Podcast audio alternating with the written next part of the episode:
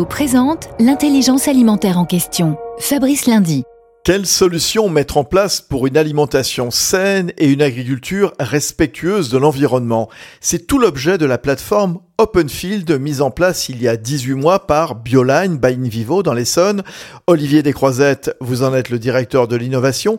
Quels en sont les premiers résultats? Ah, Effectivement, Fabrice, on a travaillé notamment les problématiques du réchauffement climatique, un sujet dont on parle beaucoup actuellement, et sur un premier essai de blé en partenariat avec un biscuitier mondialement connu, on a réussi à réduire l'empreinte carbone de plus d'une demi-tonne de CO2 par hectare, tout en conservant les mêmes rendements obtenus hein, à la fin tout simplement en améliorant l'utilisation des engrais azotés, mais surtout en, changeant la forme d'engrais apportés aux plantes. Et donc voilà bah, un exemple très concret euh, d'une agriculture qui avance sur le sujet. Bravo Olivier Descroisettes et rendez-vous sur le site openfield.fr. Union nationale des coopératives agricoles françaises, InVivo s'engage pour la transition agricole et alimentaire vers un agrosystème résilient.